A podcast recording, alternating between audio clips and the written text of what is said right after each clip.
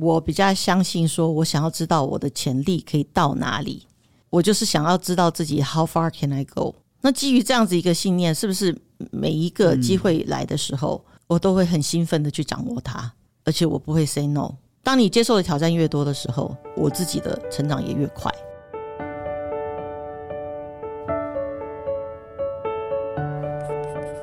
你了解 CEO 吗？他是精力满满的钢铁人，还是把你盯得满头包的大老板？其实 CEO 也是人，你认识的多半是他成功的那一面，但你不知道的是他内伤的每一天。他们很叛逆，但更热血。今天不是来听老板说教，是来聊聊真心话，听他们思维转念的灵光乍现。我是黄丽燕，我要请问 CEO。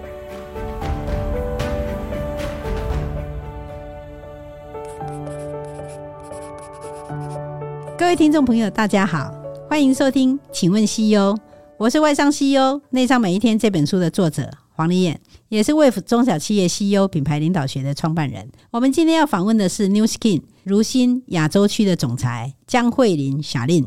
不知道大家有没有看过《茶金》这部影集？这部影集是以新竹北埔传奇茶商江阿新为创作灵感。江阿新就是小令的祖父。一九四九年，北埔最气派的洋楼江家洋楼是江慧玲的出生地。但是他三岁那一年，江家由盛而衰，洋楼遭银行接收，经历一系家道中落。但是小林并没有放弃，他从日文秘书开始自己的求职之路。更毛遂自荐，成为日商广告公司少数的女性 AE。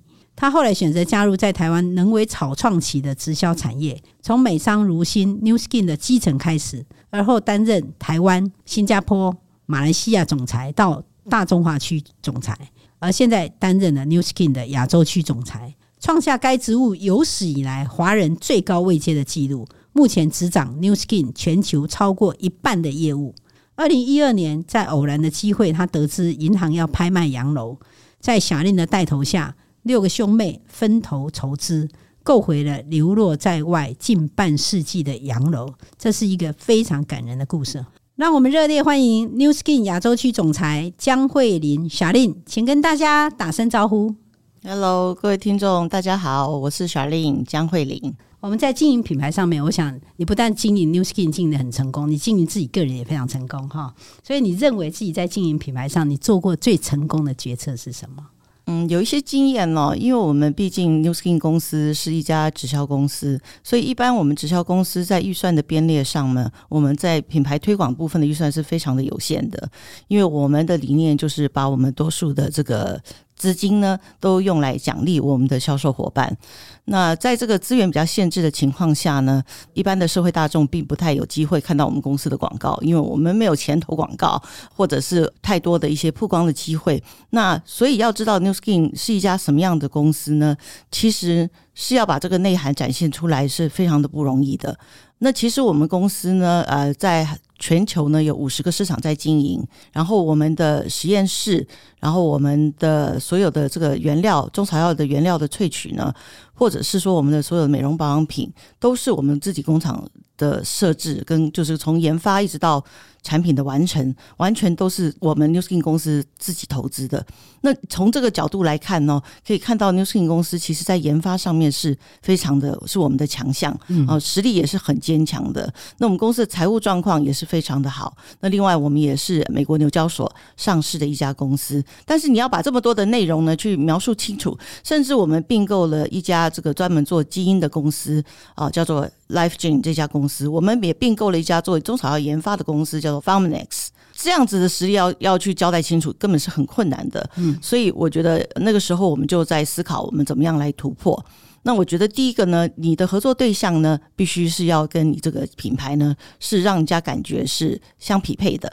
那基于这样的一个思路呢，如果世界上的一些知名的人士能够认可如新，那成为如新的一些活动的分享嘉宾的话，是不是也能够让大家看到其实如新的高度在哪里？啊，等于就是透过知名人士或者是学者的眼光来帮他们选择如新作为一家他愿意跟这家公司合作的一个方式。啊，所以我们那时候就有两个项目，我觉得是大家可能就觉得蛮难突破的。嗯啊，第一个就是跟天下杂志合作的啊，就是我们的大师论坛啊。那大师论坛里面，我们邀请到比较知名的人士呢，那譬如说尤努斯博士。啊，嗯、我们诺贝尔和平奖那个 micro financing 啊，micro banking 的这个尤努斯博士，创立贫穷银行的，对对对对，贫穷银行的这个创办人啊，来自孟加拉的一个学者啊，那是不是大家有看到说，其实尤努斯博士愿意接受我们的邀请，来到台湾跟大家分享，然后我们合作的对象又是天下杂志，那是不是一个有信用的公司？嗯，是吧？啊，那我们也请到经济方面的话，我们也请到大前研一先生。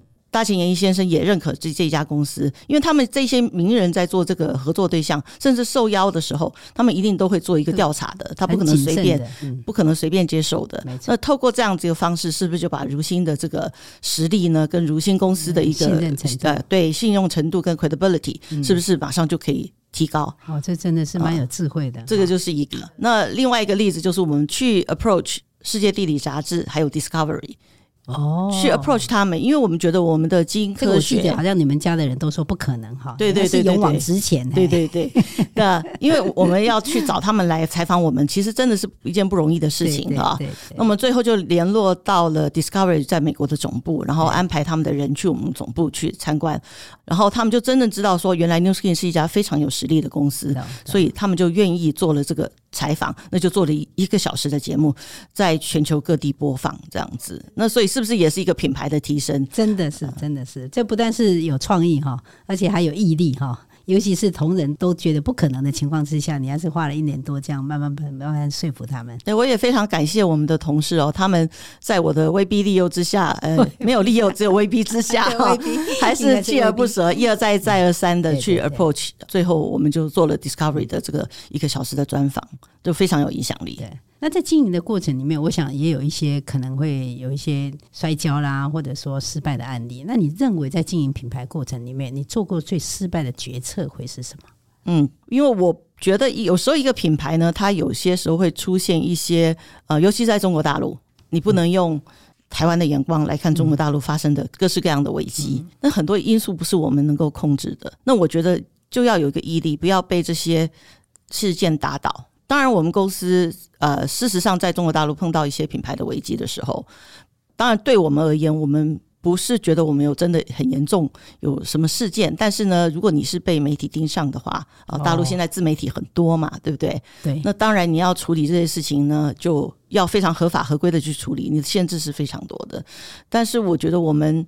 虽然经过这些事件的打击呢，我们的业绩呢可能会稍微有一点下滑一阵子哈，但是我们最重要的核心忠诚客户，因为他们是透过产品来认识 New Skin 的，所以忠诚客户其实不会被这些事情影响。那所以我们在很快的时间呢，就可以再回复我们的销售，那也再重新得到消费者跟社会大众的信赖。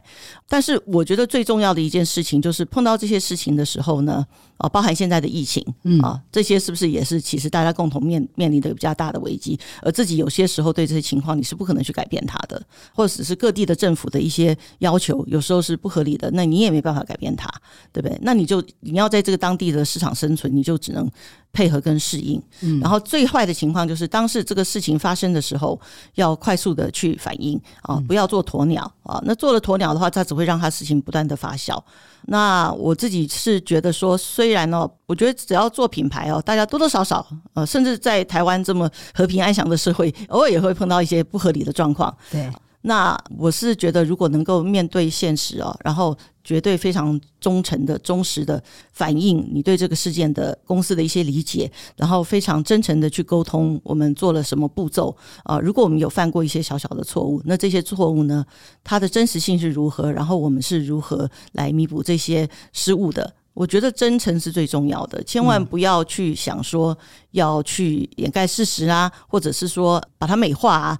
诶，我觉得消费者跟社会大众的眼睛是雪亮的，唯有真诚是最好的方式。没错，如此做自己真的是蛮困难的哈。对，因为你永远不可能改变外在的状况如你所愿。对对，所以这个心理素质要够强健哦，就是。这有时候业绩起起伏伏，受到这些呃负面事件的影响，那其实自己做一个领导者，你的心理素质要非常的强健，因为事事件比较大的时候，那同事会很惊慌啊，甚至我们的经销商也会有一些不愉快的一些经验。那自己做一个 leader，一定要保持乐观积极的态度啊。好像我可能因为在世界各地，应该是说千奇百怪，什么样的事情应该都看了蛮多的哈，所以这些事情其实不太会影响我对这个公司的方向的掌舵，或者是一些策略的改变。那我觉得这个可能。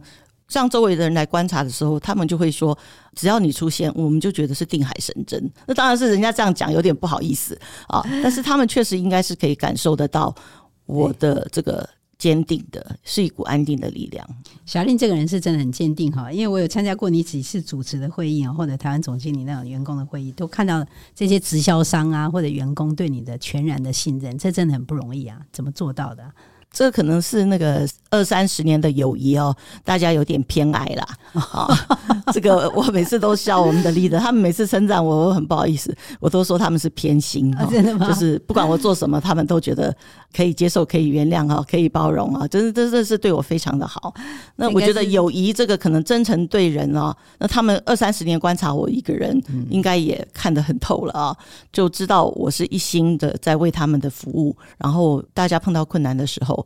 我也一定会把一肩扛起，然后我不会把这个事情呢推到任何一个人身上，包含员工，包含经销商，这些应该就是我们的经销商看到我们的一个为人处事。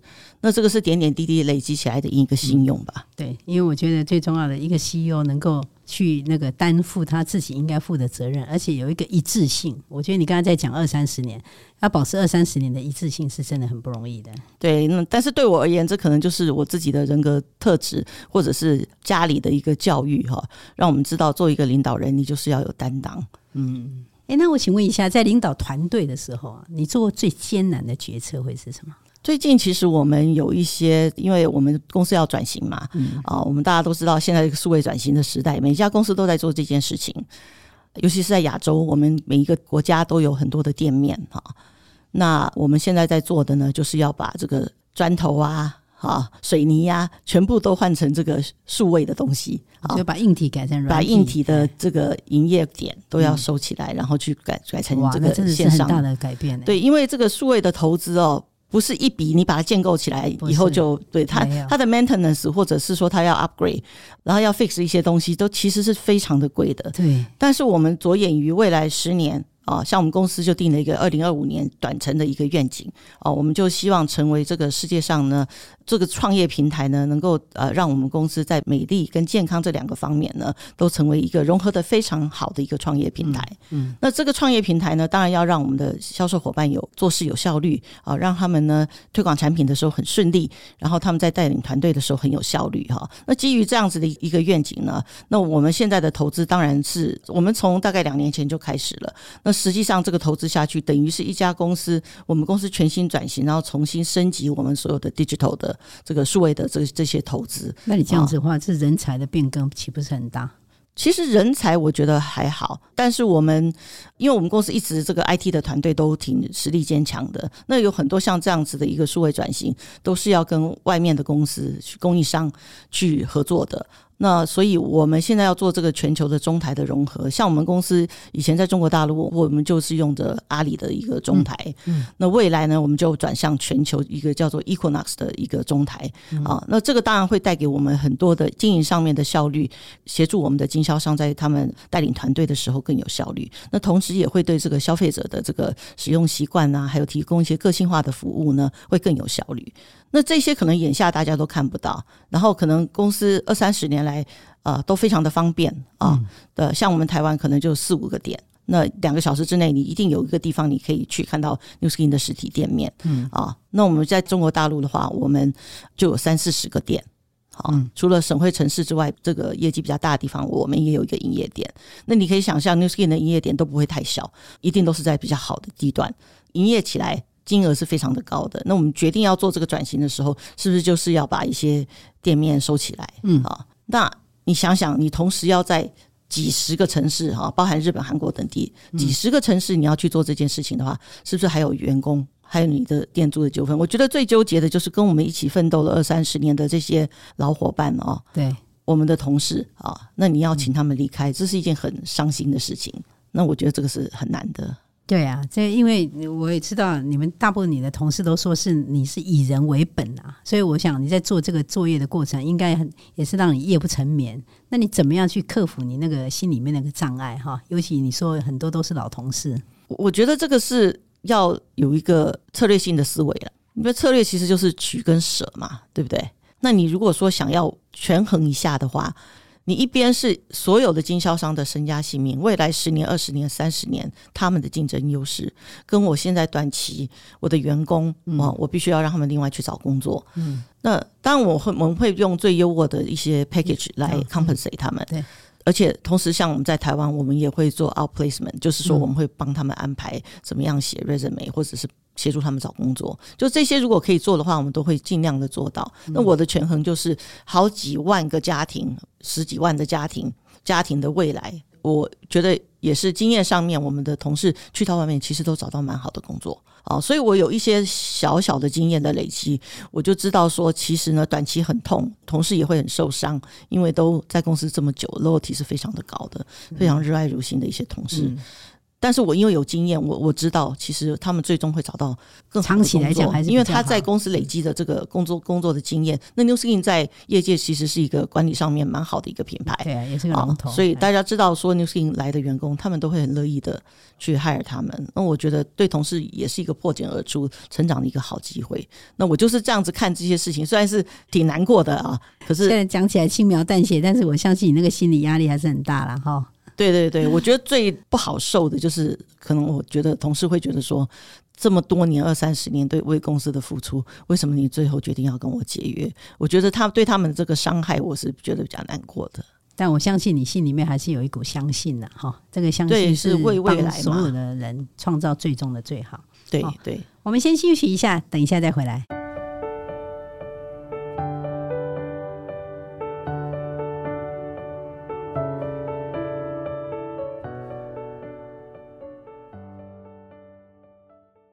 欢迎回到节目。今天我们邀请到的来宾是 New Skin 亚洲区域的总裁江慧玲 Charlene。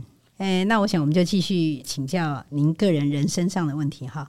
我知道你每一年大概，一年大概三百天都在外面飞哈。一般而言哈，家庭跟事业都很难兼顾啊。那那个更不要讲，你说你飞得那么凶悍哈。但是我看你的工作也是风生水起哈，家庭又很和乐哈，小孩子又已经都念到博士了。请问你的秘诀是什么？哦，我女儿的那个学业还在念当中，还没有到，对，还没到博士。那我觉得一一样是一个取舍的问题哦。其实我常常也会被一些年轻人问到，或者是媒体朋友都会问说，家庭跟事业怎么平衡哦？那我的答案其实都挺干脆的，就是不可能平衡。就是取舍。我既然选择了事业呢，那我知道我对家庭的照顾会非常的少。那当然就是寻求家人的协助。那我先生也很体谅。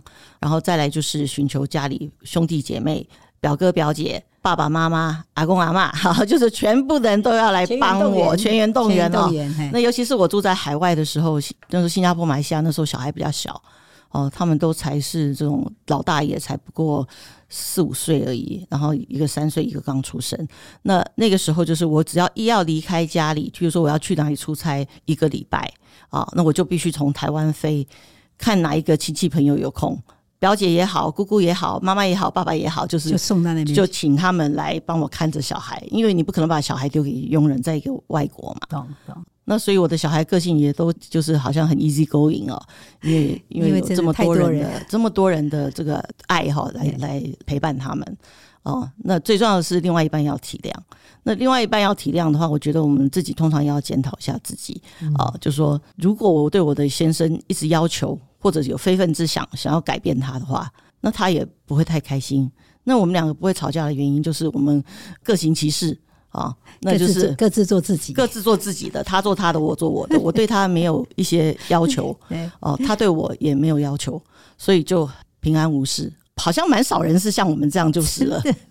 哦，一般女孩子都会说 哎，老公应该怎么样啊？对对对，男生会说啊，老婆应该要怎么样啊？对对对。那我觉得我们这一点是不会。对对，我见过你老公，我觉得你们彼此都很尊重彼此，我觉得还蛮好的。对啊，那所以老一辈有时候以前我婆婆就会说，哎，你怎么不管一下你老公啊？那我就跟她说，妈，你你是他妈，你都管不了了。我是他老婆，我怎么管得了了？就开玩笑啦，这是真是事实上也是这样。我常常会看到我的朋友们，他们妄想要改变他们的另外一半，我这觉得这都是痴心妄想。那你为什么不改变你自己？你连自己都改变不了，你怎么可能改变别人？这个真的是至理名言哈。因为其实大家最喜欢改变，但都是要改变别人，没有人想要改变自己。对，那就真的是痴心妄想，不会改变的。哎，那请问一下，你现在最喜欢你这个 New Skin 亚洲区的 CEO 总裁？这个位置的哪一个部分会让你觉得做这个位置是挺不错的？我觉得能够发挥影响力这件事情对我可能是很重要的。工作不是只是业绩达成，不是只是获利达成嘛，对不对？那还有很重要的是你，你你相信的一个文化，它能够影响身边的人，嗯然后你给他们的帮助呢，你给他们的支持呢，能够让他们的人生呢有一个更好的发展。那这个这个满足感其实是非常的大的，好，尤其是在我们这个直销这个行业里面，我们会看到今天的大领导，当年他们可能一样，每一个人都是从头起步的嘛，嗯，啊，从一个客户、两个客户、一个伙伴、两个伙伴这样累积起来的。那我们看到这些领导人的一些成长、跟改变、跟成熟，你会觉得很有成就感。这好像有点像老师，但是我们从来没有教他们什么，我们只是给他们最多的支持。那你会看到。很多伙伴的改变跟成长，我觉得这个满足感是非常的大的。那再来呢，要带领这么多个不同的团队，我也可以看到说，我的给他们的帮助，或者是我给他们的一些概念、一些观念呢，能够让他们在高阶一点的，就是管他的管理风格会有一点调整啊。那年轻的同事呢，会得到认可。中阶的同事呢，会不断觉得说他两三年、两三年自己的一些知识跟处事跟做事的方法有成长，对哦，所以你对不同的层次的人或者不同层面的人有不一样的影响力，那这个回报给到自己身上的就是一个最大的满足感。简单讲，就是能够帮助别人成功，对我而言是非常开心的一件事情。这个是真的，也只有这个位置可以做得到了哈。确实是影响力比较大。不过我相信你这样在做的过程，尤其你一每一年飞成这样，到到每一个国家哈，都有每一个国家不同的机会跟问题嘛哈。那我我相信这个压力是蛮大的。那你提到你说你要建立你个人舒压的管道跟方式哈，才能够让你自己的职来的发展的更长远。可不可以跟听众分享一下你舒压的方式跟管道是什么？其实我觉得看书啊。看电影啊，跟一般人一样睡觉。我觉得睡觉是最好的方法，因为其实你在压力很大的时候，你如果没有休息够的话，脑筋是很混乱的。那我们混乱的话，带着整个团队就是跟着混乱，对立狗狗里拿。那这样子其实是不太好。嗯，然后我也觉得比较累的时候呢，你会比较斗志消沉啊。所以我现在是挺相信的，当我觉得已经有一点累的时候，最好的方式就是去睡觉。你睡觉的时候，很多问题不知道为什么就好像没变，没有那么难了。我那真的是老天爷赏饭吃哎，因为对对对，睡觉睡得很好。对，因为睡觉是最好对身体最好的治愈力嘛。对，那其实有些事情呃，你想不通，你睡一觉起来，搞不好隔天你就知道，嗯，怎么样是最好的选择。是哈，嗯嗯。哎，那对你来讲啊，哪一些是你生活上或工作上最大的地雷？我如果看到主管不愿意承担，然后把责任推给。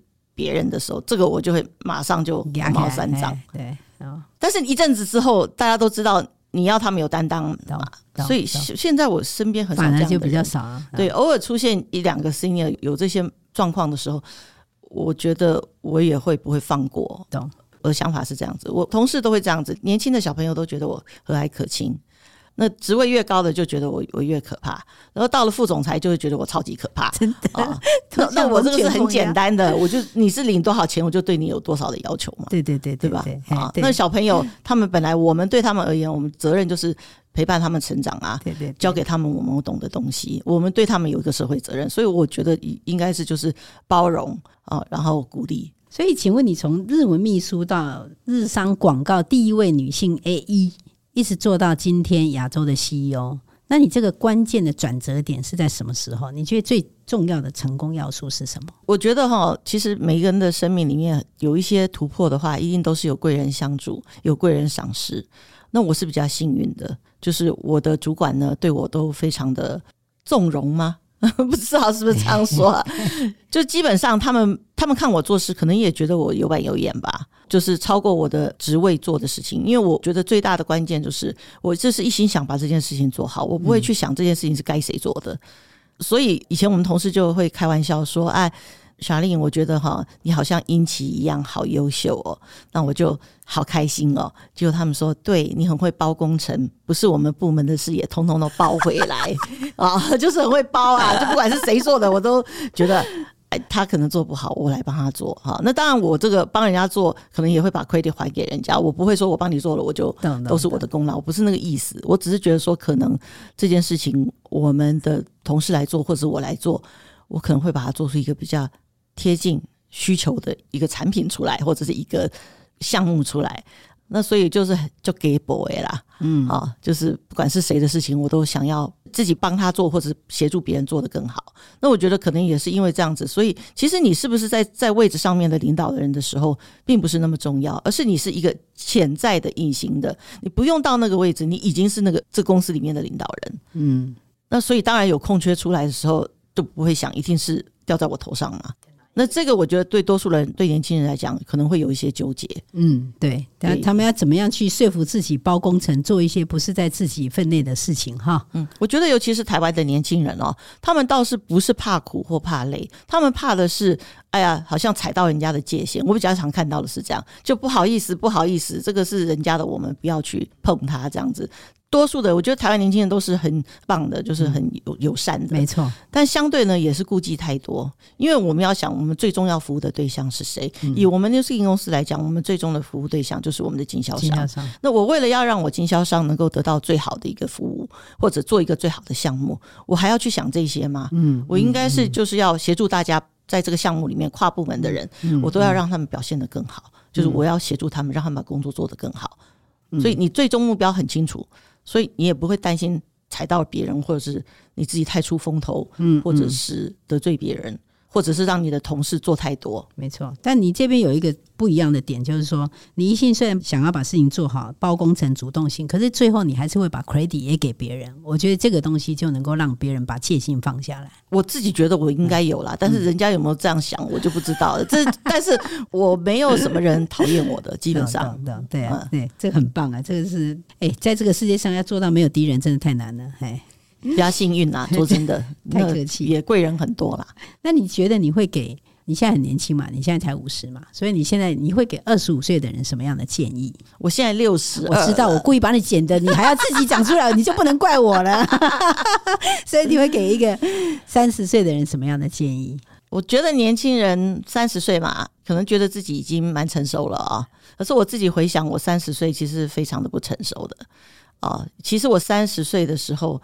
整天都想玩，呃，就是我是工作很努力，然后玩的也很用力的人啊。那我自己想，其实是挺后悔的。如果我在三十岁的时候就有我现在这样的智慧的话，知道要花最多的力气去学习，然后知道要花最多的力气去认识跨界的朋友，或者是尽量的去充实自己，更多的机会去挑战不同的工作，然后尽早的走出去看世界。嗯，那我觉得我现在可能会更好，能够把我的工作也做得更好。嗯嗯啊。那当然还有就是，如果你不去跨出去的话，下一个机会来的时候，也会给比你准备更好的人，嗯，你就不会被看见啊。所以把自己充实起来，不管用什么方式，就算是交朋友、哈拉都行啊。就是不要整天跟自己同一个圈子里面的人在一起，一定要跨界的去认识不同的朋友，嗯啊。然后再来的话，就是真的要去学习一些管理知识啊，然后最新的东西都要去学习。像我自己就以前我都觉得说要啊谋定而后动，我还觉得我挺骄傲的这一点啊，就会觉得我想事情挺透彻的，然后一出手就一定要是对的。对，你说打谁要打七寸这样？对对，打谁要打七寸。哎。那我现在就发现啊，原来这个时代已经不行这样的，啊，我们都要有 agile 的概念哈，就是要敏捷思维啊。事情就是一边做一边修，一边做一边修。那你说我要是没有这个 concept 的话，我是不是这么多的同事都被我带偏了？我还用我的老思维去做事的话，那肯定是不行的。所以每一个人在每一个阶段，你如果学习的知识的范围越广的话，你碰到不一样的事情的时候，你有更多的能力去思考你要出哪一招来解决事情。哦，所以给这个年轻人的建议就是，不但要认识跨界的朋友，充实自己以外，而且更重要要走出舒舒适圈呐、啊。对，有任何挑战，一定要勇敢的迎接它。听说你在高中的时候，因为气愤，公然在课堂上跟老师互丢粉笔、板擦，把老师气走哈。那时候我不晓得你为什么会这样做哈，但是不知道你曾经这样对过你老板吗？我觉得当我的老板都挺有智慧的。我刚刚已经说我有很多的贵人哦，他们都对我非常的包容。其实我对事情如果看法跟老板不一样的时候，我都会提出来。那我自己也对我自己可能慢慢慢慢累积了一些自信以后，就有自己的一个要求，就是你永远都要想在你的老板的前面。最好呢，你的直接老板的老板，我最好往上两三级，好去想说他们要的东西是什么。所以，如果我常常这样想事情的时候，我也许我很快就超越我的老板的思考的范畴了。那我觉得我就是比较好运啊，因为我的老板他们都对我非常的包容。那我有时候耍脾气啊，或者是不成熟的时候，他们也就是就觉得说，哎，等一下就会过去了。他们也不会对我太严严苛。那我觉得这也是你自己累积的信用。对，因为我的老板知道他。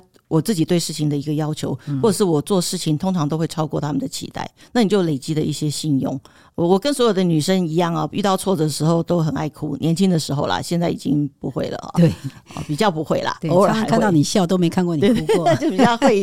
那我觉得，嗯，我的老板们他们就包包容。那我觉得互相，我们跟我们的老板，你知道你，你你你就无论如何，你就用尽全力去挺他。然后他交办你的事情，你无无论如何你会把它做到超过他的要求。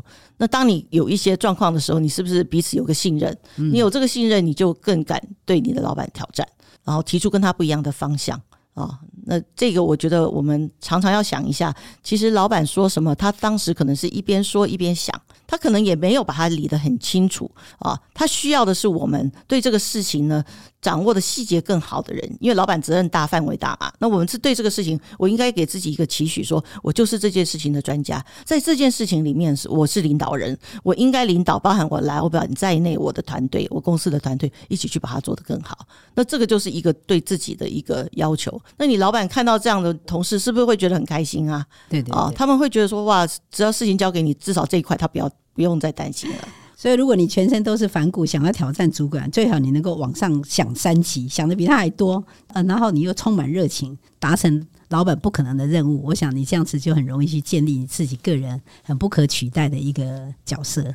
真的，呃，首先呢，要把自己的品牌做好，自己的信用度建立，才可以挑战别人。对对对对对，这真的是最棒的一个建立品牌的第一步。最后想请你，你哈用一句话来总结你走到今天，不管你的 up and down 哈，我相信你也有挫折的时候，也有那个沮丧的时候。那你在这个人身上，对你来讲，影响你最深的相信会是什么？我觉得我比较相信，说我想要知道我的潜力可以到哪里，我就是想要知道自己 how far can I go。那基于这样子一个信念，是不是每一个机会来的时候，我都会很兴奋的去掌握它，而且我不会 say no。当你接受的挑战越多的时候，我自己的成长也越快。好，所以我的信念呢，就是永远的向前，然后勇于接受挑战，不要轻易放弃。我们今天非常谢谢 Charlene 精彩的分享，相信大家跟我一样哈，学习也很多哈。一个常常说自己很傻，可是却是大智若愚哈。碰到事情也会头皮发麻，可是却是老外公认无可比拟的勇敢哈。在你的身上，我们看到很多好像是奇迹，其实是你不断的用心、用情、用时间的累积呀。我希望再次感谢小丽希望她能够让更多的台湾人像她一样的勇敢哈，永远向前哈，走向国际，快乐做自己。那谢谢各位听众的陪伴。我们节目的更新时间是每个月第二和第四个礼拜一下午四点，请听众朋友追踪闯天下，或是你有任何问题也想请问 CEO，都欢迎留言给我们。下次见，拜拜，拜拜。Bye.